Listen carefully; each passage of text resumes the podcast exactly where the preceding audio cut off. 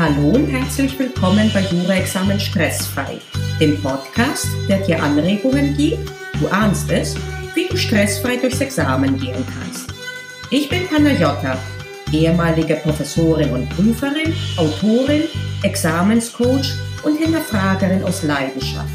Packen wir es an! Heute ist ein doppelter Meilenstein. Erste Podcast-Episode und erste QA-Runde. Lass uns mit beidem starten. Ihr habt gefragt, ich antworte heute auf die drei häufigsten Fragen. Erste Frage, Repetitor ja oder nein? Zweite Frage, wie viele Übungsklausuren sollte ich geschrieben haben, bevor ich ins Examen gehe? Dritte Frage, soll ich erst eine Lösungskizze erstellen und wie viel Zeit sollte ich dafür aufwenden? Frage 1 also. Muss ich zum Repetitor gehen? Zum Unirep solltest du auf jeden Fall gehen. Alle Unis haben mittlerweile Repetitorien.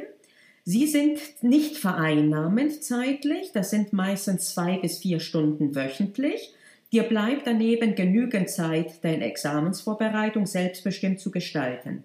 Außerdem werden diese Repetitoren von Prüfern gehalten jeweils, von Professoren, manchmal auch von Gastdozenten. Diese können dir dann aus der Sicht des Prüfers ganz andere Tipps geben, die du beim kommerziellen Repetitor nicht kriegen kannst. Für das Unirep also eindeutig Daumen hoch. Wie sieht es denn mit dem kommerziellen Repetitor aus? Das kommt darauf an. Und äh, zum Anfang muss ich klarstellen, dass es mir hier um das Konzept geht und nicht um vereinzelte Anbieter. Jedenfalls hat dieses Konzept durchaus Vorteile. Der größte dürfte sein, dass Repetitorien eine gewisse Struktur in die Vorbereitung reinbringen. Auch geht man eher hin, da man ja dafür Geld bezahlt hat. Man spürt also ein größeres Commitment. Dies kann durchaus ein besonders wichtiger Faktor sein, und zwar dann, wenn man selbst noch nicht genau weiß, wie man anfangen sollte und wie man die Vorbereitung anpacken sollte. Wie bei allen Dingen hat die Medaille allerdings zwei Seiten und das kann auch zum Nachteil gereichen, wenn man eine Verschulung derart äh, durch das Repetitorium in seine Vorbereitung reinbringt, dass man weint, auf der sicheren Seite zu sein und selber nicht reflektieren zu müssen, was und wie man macht. Repetitorien sind im Prinzip nichts anderes als Werkzeuge und das bedeutet, dass es äh, nicht das eine Werkzeug gibt, das geeignet ist für alle und dass selbst äh, das beste Werkzeug produktiv und auch weniger sinnvoll eingesetzt werden kann. Ich gebe dir daher lieber Kriterien an die Hand, wie du aus meiner Sicht ein Repetitorium erkennen kannst, das ein gutes Werkzeug in der Examensvorbereitung ist. Als allerwichtigstes wäre für mich, dass die Gruppe relativ klein ist. Denn dann ist die Wahrscheinlichkeit groß, dass der Repetitor immer mehr auf die einzelnen Teilnehmer eingehen kann. Der Ertrag für dich ist am größten. Dann würde ich darauf achten, dass äh, kritisches Denken äh, praktiziert wird im Repetitorium und der Fokus nicht darauf liegt, einfache Klassiker zu vermitteln. Es ist überhaupt nichts dagegen einzuwenden, auf Klassiker aufmerksam zu machen. Sie sind ja nicht umsonst Klassiker und an, an der Universität wird ja auch zum Teil nichts anderes gemacht. Nur sollte die Veranstaltung sich nicht nur darauf fokussieren, sondern im Gegenteil, es sollte großes Gewicht darauf gelegt werden, dass äh, jede Klausur auch anders und abgewandelt sein könnte und dass tatsächlich eine fast schon Pavlovsche Konditionierung auf konkrete Schlagwörter gefährlich ist und äh, abtrainiert, abzutrainieren ist. So. Ähm, wenn du diese Kriterien findest, dann ist der Repetitor durchaus, äh, ob kommerziell jetzt oder an der Universität, eine sehr gute Ergänzung und Unterstützung in deiner Examensvorbereitung.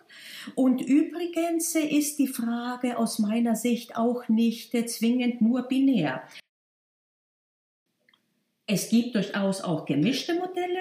So kannst du zum Beispiel ganz am Anfang deiner Vorbereitung einen dreimonatigen Kurs oder auch länger besuchen, um in die Gänge zu kommen und dann mit diesem Schwung selbst vertieft weiterzumachen. Auf jeden Fall solltest du dir das Repetitorium sehr gut aussuchen und kleineren Gruppen den Vorzug geben. Im Großen und Ganzen kann ich also durchaus sagen, dass auch der kommerzielle Repetitor dich sehr gut unterstützen kann in deiner Vorbereitung. Die Frage ist nur, welcher Repetitor konkret, wie und auch wie lange. Letztlich musst du das selber entscheiden. Frage 2 lautete, wie viele Klausuren sollte ich geschrieben haben, bevor ich ins Examen gehe? Hier lautet die Antwort, so viele, wie du brauchst. Eine Zahl kann ich dir wirklich nicht nennen. Du hast dann genug geschrieben, wenn du ganz genau weißt, wie lange sich fünf Stunden Schreiben anfühlen und wie du deine Zeit aufteilen musst. Du hast genügend geschrieben, wenn dir Bestandsaufnahmen und Lösungskizzen leicht von der Hand gehen und wenn du vor allen Dingen sicher bist, dass du diese verlustfrei erstellen kannst. Und äh, du bist auf jeden Fall schon bereit, ins Examen zu gehen, wenn du auch dann etwas Sinnvolles zu Papier bringen kannst, wenn du aus dem Gedächtnis heraus keine Ahnung hast und nur anhand des Gesetzestextes löst.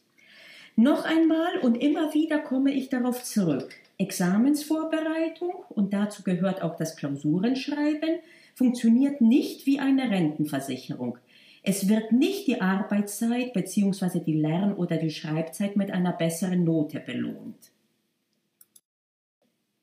Ich bin jetzt schon bei Frage 3.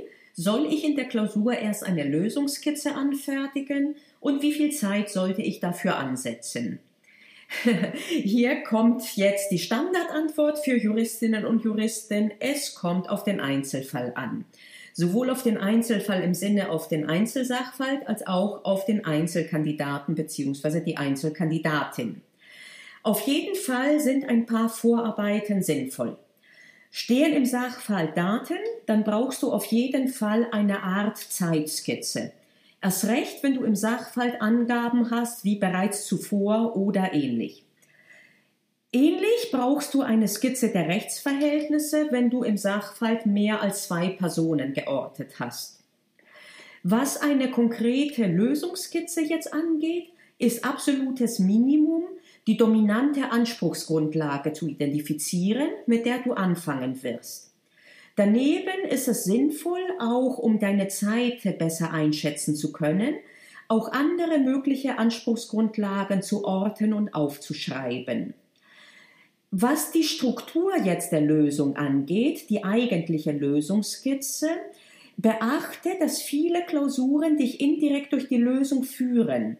Es steht dann im Sachverhalt oder manchmal auch im Bearbeitervermerk, zum Beispiel, ich dichte jetzt mal das, ähm, das Beispiel, äh, aber ähnliches äh, gibt es oft in Klausuren. Zum Beispiel steht drin, A verlangt von B einen neuen Regenschirm, weil es nach Meinung von A nicht normal sei, dass ein Schirm im Sturm kaputt geht. Und daraufhin wendet der B ein, dass A nicht erwarten könne, bei einem Orkansturm einen Schirm zu benutzen, ohne dass dieser kaputt geht. Außerdem sagt der B, habe sich der A reichlich spät gemeldet, er, der B, könne sich nicht vorstellen, dass er nach so langer Zeit einen neuen Schirm liefern müsste. Hier wirst du tatsächlich durch die Prüfungsstruktur geführt und transponiere das jetzt in juristische Sprache um, in Anspruchsgrundlagen, Einwendungen und Einreden und entwickle auf jeden Fall feine Antennen für eine derartige Unterstützung im Sachverhalt und dem Bearbeitervermerk. Die solltest du auf jeden Fall in ein separates Blatt Papier dann aufnehmen, damit du das Geschenk, das dir der Aufgabensteller oder die Aufgabenstellerin macht, nicht selber verschenkst. Übrigens, solltest du zwei Seiten Sachverhalt haben und zum Schluss nur eine oder zwei Fragen, dann kannst du ziemlich sicher sein, dass der Aufbau sehr verschachtelt sein wird. Hier empfiehlt er sich auf jeden Fall, mindestens eine Grobstruktur festzulegen, damit du weißt, wie du die verschachtelten Prüfungen platzieren musst.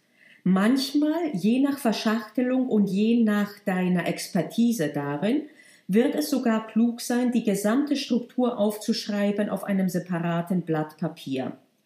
Auch hier gilt, je mehr Klausuren du in der Vorbereitung unter reellen Bedingungen geschrieben hast, und ich meine damit Originalklausuren, fünf Stunden Bearbeitungszeit, keinerlei Hilfsmittel, also je mehr solcher Klausuren du geschrieben hast, desto mehr wirst du das Gefühl dafür entwickeln, welche Vorbereitungshandlungen für dich konkret förderlich sind. Ja, und damit habe ich die drei häufigsten Fragen, die du mir letzte Woche gestellt hast, beantwortet. Denjenigen, die mir sehr spezifische und schnell zu beantwortende Fragen gestellt haben, werde ich in den nächsten Tagen direkt per E-Mail antworten. Bei euch allen möchte ich mich bedanken für eure Frage und heute auch für das Zuhören.